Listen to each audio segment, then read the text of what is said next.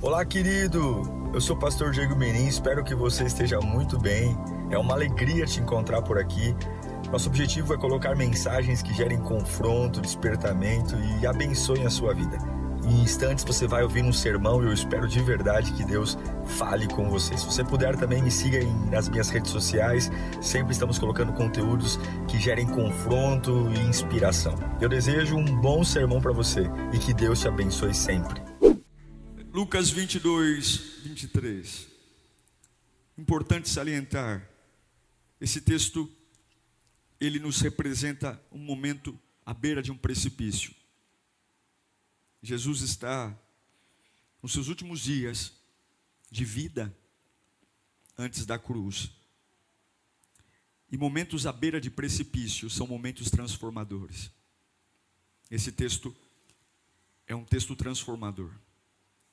Diz a palavra Lucas 22, 23. Eles começaram a perguntar entre si: qual deles iria fazer aquilo? Surgiu também uma discussão entre eles acerca de qual deles era considerado o maior. Jesus lhes disse: Os reis das nações dominam sobre elas, e os que exercem autoridade sobre elas são chamados benfeitores. Mas vocês não serão assim. Ao contrário, o maior entre vocês deverá ser como o mais jovem, e aquele que governa como o que serve. Pois quem é maior? O que está à mesa ou o que serve? Não é o que está à mesa? Mas eu estou entre vocês, como quem serve. Vocês são os que têm permanecido ao meu lado durante as minhas provações. E eu designo a vocês um reino, assim como meu Pai o designou a mim, para que vocês possam comer e beber à minha mesa, no meu reino, e sentar-se em tronos, julgando as doze tribos de Israel. Simão, Simão, Satanás pediu vocês para peneirá-los como trigo. Mas eu orei por você, para que a sua fé não desfaleça. E quando você se converter, e quando você se. Uau! Quando você se converter, fortaleça os seus irmãos. Mas ele respondeu: Estou pronto para ir contigo para a prisão e para a morte. Ah, respondeu Jesus. Eu digo, Pedro, que antes que o galo cante hoje, três vezes você negará que me conhece. Então Jesus lhes perguntou: Quando eu os enviei sem bolsa, saco de viagem ou sandálias, faltou alguma coisa? Nada, responderam eles. Ele lhes disse: Mas agora, se vocês têm bolsa, levem-na, e também saco de viagem. E se não tem espada, vendam a sua capa e comprem uma. Deus, fale conosco nesta noite. Nós precisamos da tua voz. Não é o que queremos ouvir, mas é a tua poderosa palavra. Oh Senhor, fala, simplesmente brade entre nós, saculeje nosso coração. Queremos pulsar as batidas certas, queremos inclinar nossa alma para aquilo que realmente importa, sem distrações, sem perda de tempo, sem enroscos. Queremos te agradar, queremos te servir, queremos viver o teu reino na sua plenitude. Então fale conosco, Senhor em nome de Jesus. A grande verdade é que esse texto fala sobre conversão. Eu não posso dizer que algo foi convertido sem que haja uma, uma real mudança. Somente uma mudança efetiva comprova uma real conversão. A gente pode mudar de religião, Alguns eram católicos, se tornaram protestantes. Alguns mudaram de casa, foram para apartamento, outros mudaram de empresas, porém a conversão que nós estamos falando aqui só se baseia de fato quando existe uma mudança real na nossa vida. Jesus olha para Pedro e diz: Quando você se converter. Uau! Historicamente, Pedro já tinha passado por várias mudanças na vida dele. Pedro já tinha largado o barco para seguir Jesus. Pedro já tinha andado sobre as águas, o único homem na história que conseguiu andar sobre as águas. Pedro já tinha tido experiências maravilhosas. Pouco tempo depois ele ia cortar a orelha do soldado Malcolm, tentando dar uma baita lição de como ama Jesus. Mas agora Jesus olha para Pedro num momento crítico, e havia um momento muito crítico para chegar. Uma coisa é você andar lado a lado com Jesus por três anos e meio. Jesus tinha pressa em falar com eles, porque Jesus não iria mais estar andando com eles. Os últimos momentos de Jesus lado a lado, tomando um café junto, almoçando junto, Jesus sabia, a última ceia marcou algo lindo, a despedida, mas agora Jesus sabe, eu não estarei mais com eles, e eu preciso tocar neste assunto.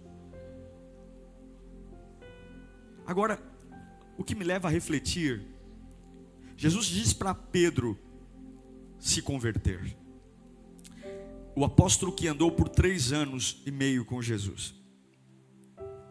Isso me faz pensar, se o apóstolo Pedro, que anda sobre as águas, que participa de uma ceia icônica, se um Pedro que largou a profissão, Jesus diz para ele: Você precisa se converter. Isso me faz pensar em todos nós aqui. Nós, nós, incluído eu, que pregamos, cantamos, servirmos, assistimos os cultos online, dizimamos, ofertamos. Será que Jesus não diria para nós, talvez hoje, quando você se converter? O que Jesus estava dizendo para Pedro era o seguinte: o fato de você andar comigo, o fato de você me seguir, não te torna um convertido.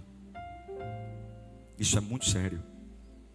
Porque Pedro estava lado a lado com Jesus por três anos. E Jesus diz: quando você se converter.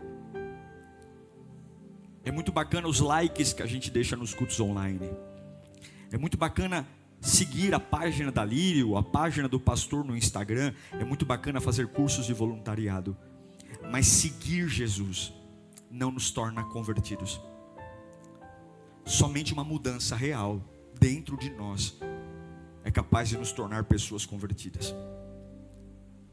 Esse momento desse texto é um momento diferente. Existe uma aflição no ar. Momentos depois, os soldados romanos virão prender Jesus. Eles nunca mais vão andar com Jesus. Eles nunca mais vão ter um momento como esse, não vão ter mais. E é por isso que Jesus toca firmemente nesse assunto, dizendo: vocês precisam rever a conversão. Sim, vocês me conhecem, vocês andaram comigo, mas eu não estou falando de mim, eu estou falando de um reino, da conversão, da mudança efetiva. E, e é impressionante, é chocante perceber que muitas vezes a gente caminha lado a lado com Jesus, e não se converte. É a mesma coisa, a gente passa a vida inteira comendo bolo de cenoura com chocolate da avó, mas não aprende a fazer o bolo com chocolate da avó. A gente passa a vida inteira vendo a mãe tricotar e não consegue aprender a fazer o tricô. É a mesma coisa que Jesus está dizendo para os discípulos: vocês estão andando comigo há três anos e meio, mas vocês ainda não entenderam. E é sobre isso que nós vamos conversar aqui hoje a importância de, nos dias de hoje, revermos a nossa conversão. Veja, não é sobre canto, dança, grito, pulo, dinheiro, culto, igreja, é sobre converter nossa vida.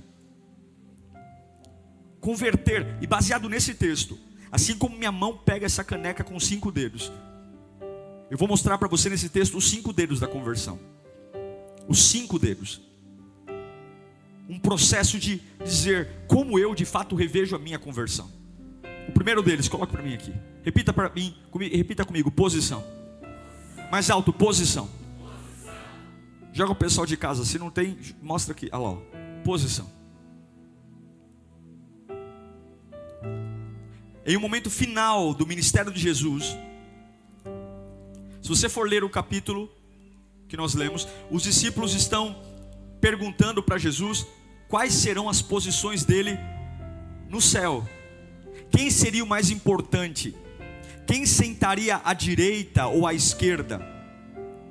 Porque no momento de aflição, e é por isso que eles não se converteram, porque Jesus está prestes a ser preso. Há pouco tempo depois, Jesus vai dizer para Satanás que há, vai dizer que há um traidor entre eles, mas eles estão tão ah, desconectados do que está acontecendo que quando Jesus fala do reino, eles estão preocupados com o bem-estar deles. E aí Jesus diz: quem é o maior? Aquele que serve a mesa ou aquele que senta à mesa? E ele vai dizer: é óbvio que para vocês o maior é aquele que senta à mesa. Mas estão vendo eu aqui? Eu não vim para sentar à mesa, eu vim para servi-los. Querido, nós nunca passaremos por uma real conversão sem, em primeiro lugar, observarmos qual tem sido a nossa posição no reino de Deus. A realidade é que muitos de nós não têm a mínima ideia, assim como os discípulos, de quais são os planos reais de Deus para nós. Estamos preocupados com lugares de autoridade, lugares de aplauso, lugares de, de, de, dinheiro, likes como eles. Quem vai ser? Jesus, quem é o maior entre nós? Jesus, quem vai sentar à direita no teu trono? Eles estão preocupados com o status. Eles queriam saber de que lado eles sentariam na glória, quem iria governar. Pensamentos extremamente carnais, mundanos. E Jesus diz: vai governar quem for o menor. Vai governar quem for o menor. É por isso que eles não se converteram, porque até agora não entenderam o que Jesus estava dizendo. É como se Jesus dissesse: Olha, no reino de vocês, o maior é aquele que sobe, sobe, sobe, cresce, aparece, aparece. Mas no meu reino, o maior é aquele que desce, desce. É como se Jesus estivesse dizendo o seguinte: entendam uma coisa, a conversão, a grandeza no reino de Deus, está relacionada à humilhação. A grandeza no reino de Deus está relacionada à humilhação. No reino de vocês, sobe, sobe. No meu reino, desce, desce. Nós precisamos, queridos, para viver inicialmente uma conversão genuína, parar de nos importar com a posição que estamos ocupando. Você tem gasto muito tempo se preocupando com a posição que você ocupa. Você tem se preocupado muito com o lugar que você está, não se permitindo descer, não se permitindo fases que você desce.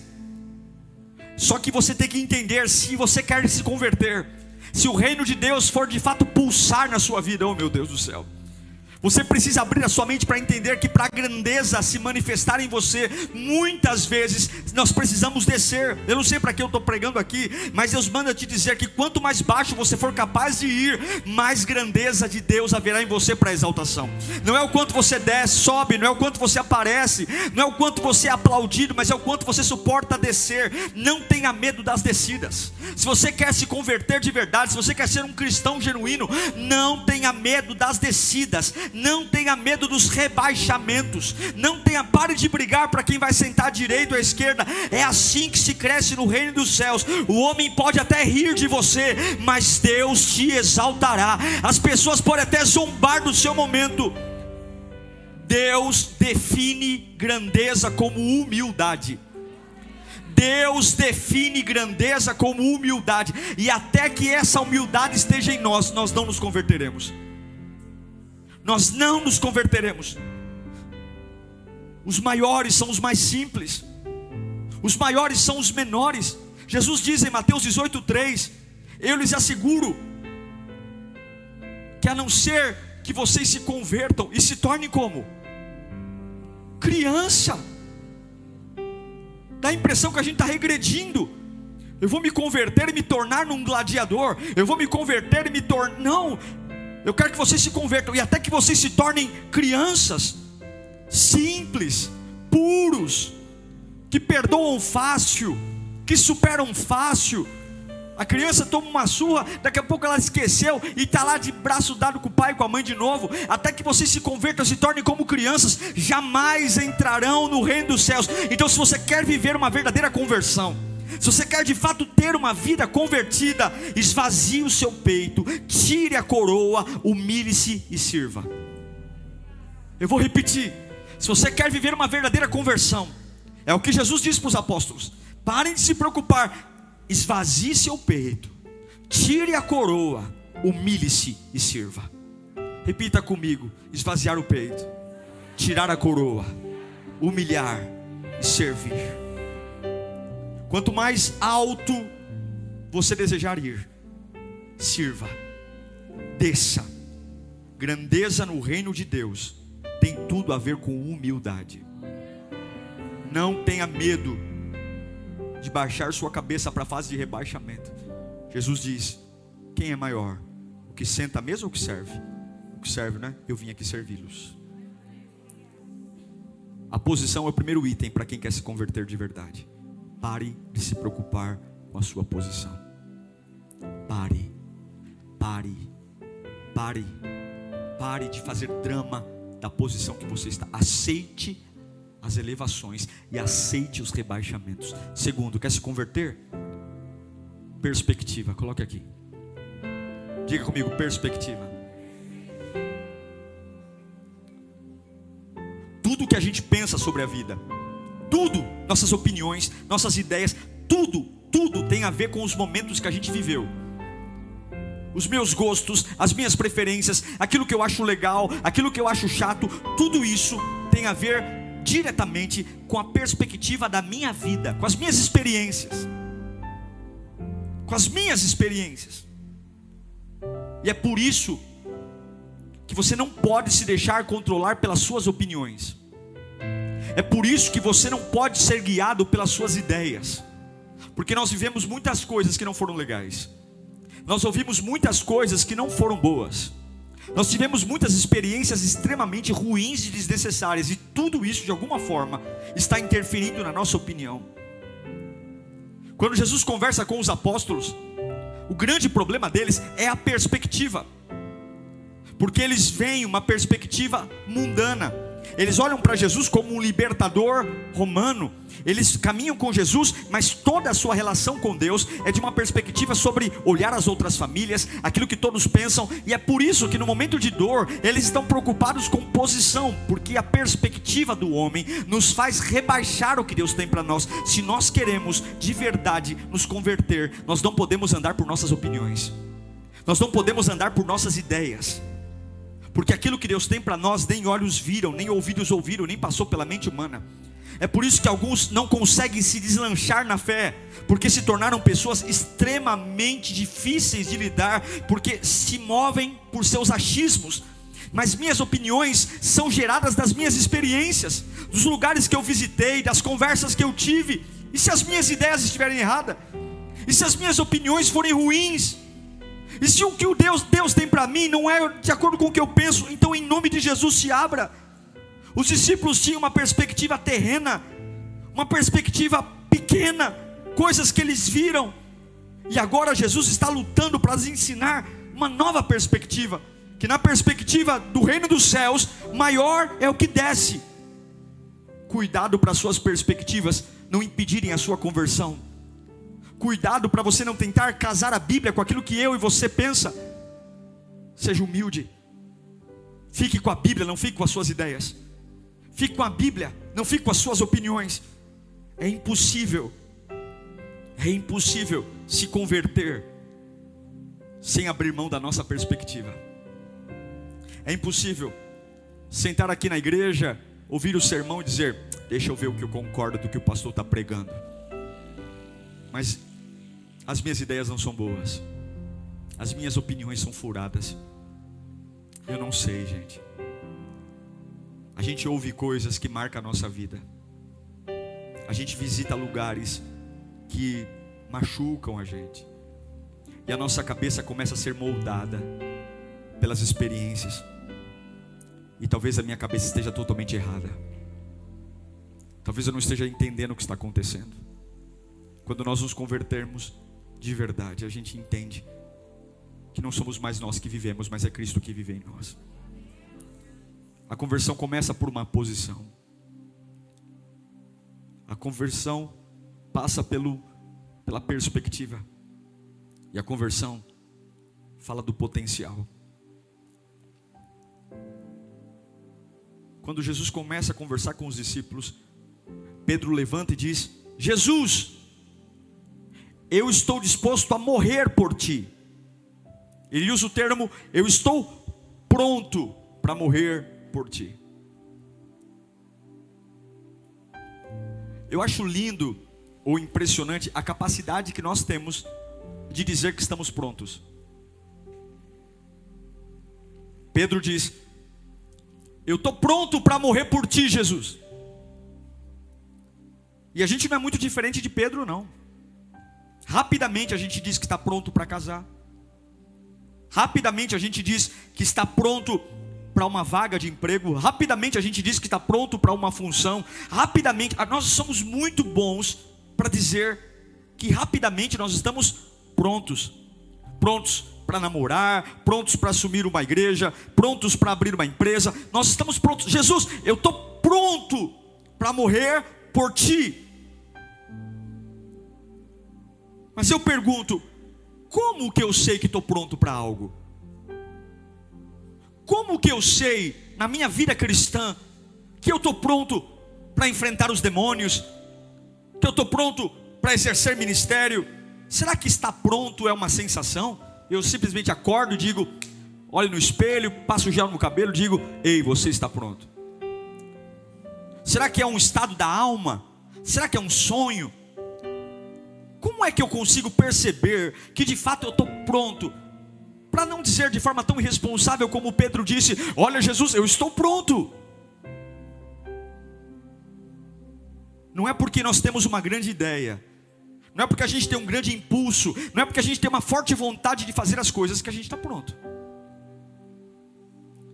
É isso que a gente diz. Nossa, acordei tão inspirado, acordei tão forte, eu estou pronto. É?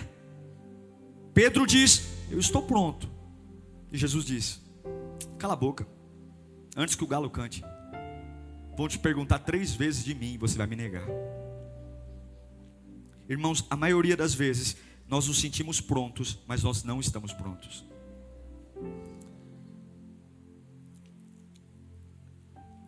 Olha que coisa interessante.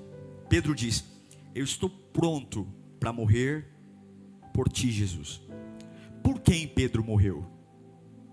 Hã? Por quem Pedro morreu? Pedro morreu por Jesus. Ele morreu em Roma, crucificado de cabeça para baixo. O que ele estava dizendo era verdade. Ele tinha potência para morrer por Jesus. Ele tinha um potencial para morrer por Jesus. A única coisa é que naquele momento mesmo tendo um potencial, ele só não estava pronto.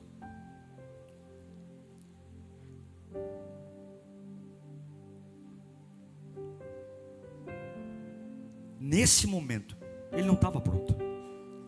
E isso é duro dizer na vida cristã. Porque você tem que entender que quando você entrega a sua vida para Jesus, Deus derrama um potencial sobre a sua vida. Um potencial para você crer, um potencial para você suportar, um potencial para você seguir em frente, um potencial para você vencer o pecado, um potencial para você vencer os desequilíbrios. Nós temos habilidades e são ótimas. Nós temos um potencial para ser um grande empresário, um grande pai, uma grande mãe, um grande pastor. Na vida cristã, quando nós entregamos nossa vida a Cristo, ninguém é inútil. Todos nós temos um potencial, como Pedro tinha o potencial para morrer por Jesus, mas o que nós precisamos entender é que nem sempre, quando nós recebemos o potencial, nós já estamos prontos. E isso é a vida cristã. A conversão passa por um momento de entender que Deus derramou algo sobre mim e eu preciso aceitar a preparação do potencial, eu preciso aceitar o tempo. E o diabo é mentiroso. Porque eu sei que alguns aqui estão amargurados, dizendo: Nossa, se Deus tivesse um plano para mim, eu já teria vencido, já tinha estourado. É mentira. Pedro morreria por Jesus, ele tinha um potencial para morrer por Jesus, só que naquele momento ele ainda não estava pronto. E eu quero dizer que isso que Deus colocou no seu coração, esse sonho, essa meta, Deus já te deu esse potencial. E talvez essa amargura está vindo porque o diabo é mentiroso. Ele está dizendo que o fato de você ainda não estar pronto significa que você também não tem potencial. Isso é mentira. Você tem um potencial e Deus está preparando você. Mas entenda: a conversão é a capacidade de você compreender que, mesmo Deus derramando um potencial, eu preciso esperar a época de estar pronto. Algumas vezes você pode estar tentando mudar de lugar para tentar melhorar a sua vida, e algumas vezes Deus está te mantendo no lugar para mudar você. Algumas vezes você está tentando mudar de pessoas e essas pessoas não saem de perto de você, e Deus está dizendo: Eu não vou mudar as pessoas, eu vou mudar você com essas pessoas. Deus está nos preparando, mas nunca negocie o potencial. Quando você entregou sua vida a Cristo, quando você serve a Deus, você tem um potencial, e esta é a razão esta é a razão do, do, dinheiro não durar muito tempo. Essa é a razão da sua paz ser sempre atormentada. Essa é a razão do inferno sempre se levantar contra a sua família. Porque o inferno te conhece, meu irmão. Se você quer se converter genuinamente, você precisa conhecer que o inferno te conhece. Os maiores potenciais virão sobre as maiores pressões e ataques. O que, que Jesus diz para Pedro? Lucas 22, 31. Ele não está pronto, mas ele tem um potencial. Olha o que Jesus diz: Simão, Simão, Satanás, Satanás pediu vocês para quê? Peneirá-los como trigo. Satanás jamais lutaria com alguém dessa forma, com essa intensidade, se Satanás não soubesse que havia potencial em Pedro. Satanás jamais diria: o que é peneirar? É como se Jesus dissesse: Pedro, Satanás quer fazer você virar pó. Satanás quer arrebentar você. Satanás quer reduzir você ao nada. O inimigo quer despedaçar você, quer te reduzir a nada, destruir sua mente, destruir sua paz, destruir suas convicções, destruir sua família, destruir seu trabalho, destruir tudo. Pedro, Satanás me pediu você, mas, mas, diga comigo, mas, versículo 32 mas eu orei por você. Aleluia. Satanás quer arrebentar você. Você não está pronto ainda, mas tem potencial. Tem potencial. Mas eu orei por você. Ele quer te matar, mas eu orei por você. Ele quer te destruir, mas eu orei por você. E isso torna a vida cristã um outro nível.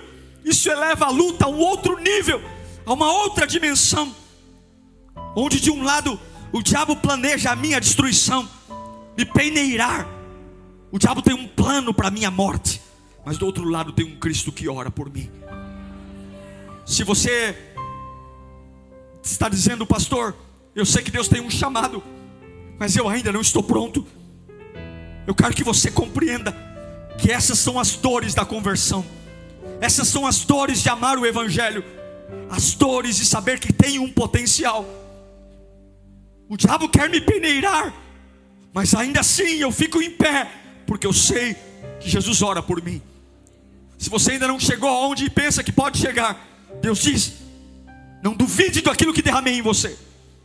Se você fosse qualquer um, o diabo não teria tanta sede contra a sua vida. Se você fosse qualquer um, o diabo não te atacaria como te ataca. Se você fosse uma porcaria, um lixo, Satanás não tentaria te peneirar. Ele quer transformar você ao pó, porque Ele sabe que a hora que você se converter, que eu me converter, que nós nos convertermos, seremos uma ameaça. Não é o nosso estudo bíblico, não é a quantidade de músicas, não é as, as influências que temos. Jesus está orando por mim, é por isso que nós não caímos, é por isso que nós não fraquejamos, não é pela quantidade de cultos que eu venho à igreja, Jesus está orando por mim. Oh, oh meu irmão, é lindo perceber que o mesmo Jesus que diz para Pedro: Olha, você vai me negar por três vezes. É o mesmo Jesus que diz no mesmo capítulo: Eu estou orando por você. Sabe o que Jesus quer dizer? Você vai falhar comigo três vezes, mas eu estou orando para que a sua fé não falhe. Jesus não está preocupado com a sua falha, Jesus está preocupado com a sua fé. Porque se a sua fé não falhar, podem te tirar o carro, podem te tirar a casa, podem te tirar a família. Se a sua fé não falhar, você será indestrutível. Jesus está orando, eu estou orando para que a sua fé não falhe. Eu estou orando para que a sua fé não quebre. Jesus não está preocupado com quantas vezes você pode negá-lo. Jesus está preocupado se você vai manter uma fé impecável. Porque desde que a sua fé não fale, nada mais é capaz de destruir você. Tudo pode falhar, meu irmão. Só não deixe sua fé falhar. Porque se você tiver uma fé em pé, você pode vencer qualquer coisa. Qualquer coisa. Lucas 22, 32. Jesus disse para Pedro: E quando você se converter, e quando você se converter, fortaleça os seus irmãos. Ele olha para Pedro e diz: Quando você se converter, quando você tiver uma experiência real comigo, mas eu sou convertido. Sim, convertido. Onde está a fome pela palavra? Onde está a fome avassaladora pela adoração? Onde está a fome avassaladora pelo sobrenatural? Mas ele olha para Pedro e diz: Quando você se converter, eu vou orar para que a sua fé não fale. E quando você se converter, fortaleça seus irmãos. Pedro, quando você se converter, eu vou usar aquilo que você falhou, que você foi incapaz, para ser agente de cura na vida das outras pessoas. Pedro, quando você se converter, você vai ser força na vida dos outros. Tudo que você falhou, tudo que foi motivo de vergonha, motivo de destruição, quando você se converter, eu vou usar tudo isso de forma espetacular para fortalecer os seus irmãos.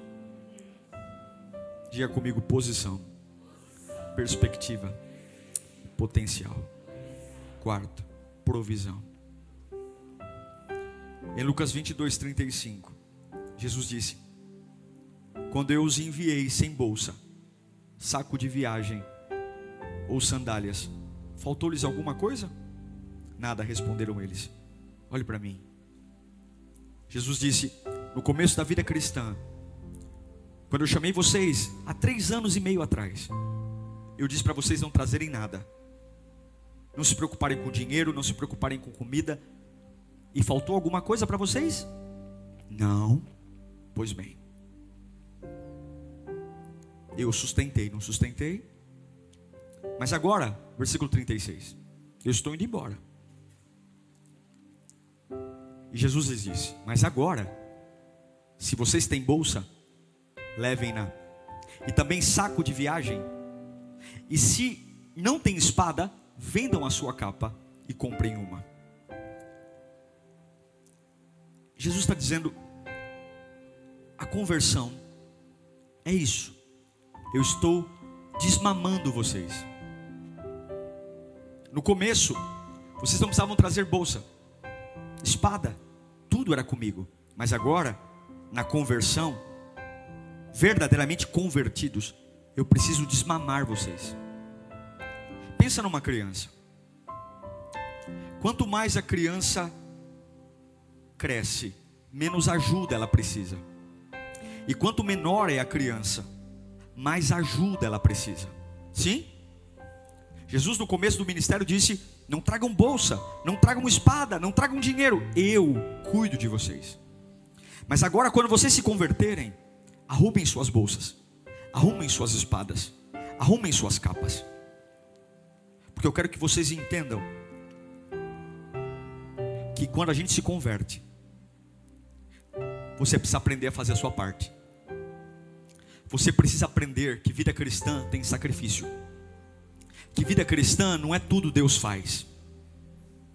Que vida cristã não é assim, Senhor, faça tudo. Não, pegue sua capa. Eu ainda vou prover, mas não como antes.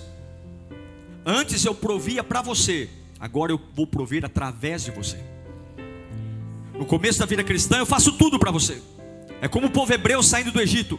Deus dá maná, Deus coloca a coluna de fogo para os aquecer à noite, Deus coloca a nuvem para os proteger. Mas agora, agora perto da cruz, Agora, nesse novo tempo, ei, ei, ei, ei, ei, ei, pegue suas espadas, peguem suas bolsas. Vocês vão ser geradores de milagre. Vida cristã, conversão, a provisão não é só Deus, temos que fazer nossa parte, irmãos. Temos que fazer nossa parte. Temos que pegar nossas espadas. Temos que fazer nossa parte, temos que parar de esperar tudo de Deus. Posição, perspectiva, potencial provisão e promessa. Quando eu sei que sou convertido? Quando eu posso dizer que sou convertido? Quando eu mudo minha roupa? Quando eu vou à igreja? Quando dizimo? Você só sabe que é convertido pelo efeito que você produz nas pessoas. Só. Jesus diz para Pedro: quando você se converter, fortaleça os seus irmãos. Pedro, esse é o sinal que você está pronto. Quando você se converter, fortaleça os seus irmãos. Não é o que você diz, mas é o que você provoca nas pessoas que estão perto de você. Pedro, quando você se converter, fortaleça os seus irmãos. Veja, a escola dá informações, mas a palavra e a experiência com Deus dá impacto. Pedro negou Jesus. Pedro falhou demais. Pedro desistiu de ser um discípulo depois de negar, ele voltou a ser um pescador. Mas havia uma promessa sobre ele. Jesus não disse Bartolomeu, Alfeu, Mateus, Jesus disse: Pedro, quando você se converter, fortaleça seus irmãos. Não é à toa que quando Jesus ressuscita, lá em Marcos 16, 7, ele diz: Vão e digam aos discípulos dele, e a, e a, ele não falou Tiago, ele não falou Marcos, ele falou: Vão e digam a, porque ele tinha dito: Simão, Simão, Satanás pediu para te peneirar, mas eu tenho orado por você. E quando você se converter, Pedro, fortaleça seus irmãos. Há uma promessa sobre a sua vida. Há uma promessa que você vai ser bênção na vida de muita gente. A sua conversão não é para você estar aqui sentado aquecendo o banco de igreja. A sua conversão é para fortalecer pessoas. É para tirar pessoas do inferno. É para levar esperança aos corações mais doídos a sua experiência com Deus vai gerar impacto na vida de pessoas.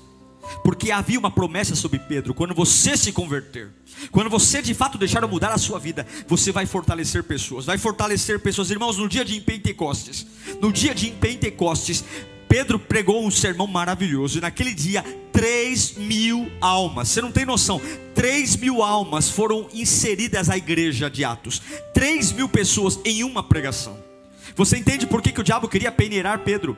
Você entende por que os olhos de todos estavam contra ele? Você entende por que ele foi tão perseguido? E você entende que logo depois da ressurreição, Jesus diz: Ei, digam isso para todos, mas especificamente digam para Pedro, porque um homem que se converte, um homem que entende a sua posição, não importa se eu estou descendo, não importa se eu estou descendo, está tudo bem. Vida cristã faz parte. O homem que entende a sua perspectiva, olha, pelo que meu pai me ensinou, pelo que minha mãe me ensinou, a minha vida está de mal a pior. Pelo que eu entendi nas escolas, eu estou fracassando. Mas na perspectiva do reino de Deus, será que é um fracasso mesmo? Na perspectiva da palavra, será que isso é um fracasso? Não é aquilo que você viveu, não é aquilo que a Bíblia, as pessoas te ensinaram, é o que o reino de Deus diz. Veja, veja, veja, há um potencial e algumas vezes é difícil saber que tem um potencial quando ainda não é o tempo. Saber que Deus tem um potencial de prosperidade prosperidade para mim e eu até aqui estou contando moeda, porque nem sempre eu estou pronto para viver o potencial. Pedro estava pronto para morrer por Jesus? Não, mas ele morreu por Jesus. E você tem que entender que muito do que você vai viver, o potencial já está aí. Mas espere, espere, espere, espere, não desvie, não pare de orar, não enche sua boca de lamento,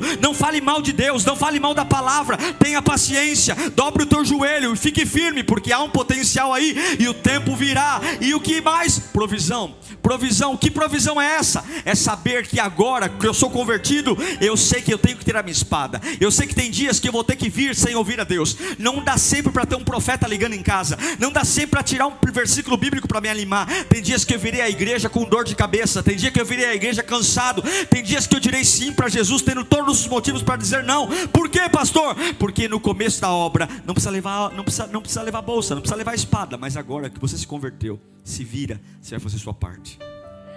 Mas durma com uma promessa. Quando você deixar essa obra acontecer, você vai fortalecer todo mundo onde você estiver.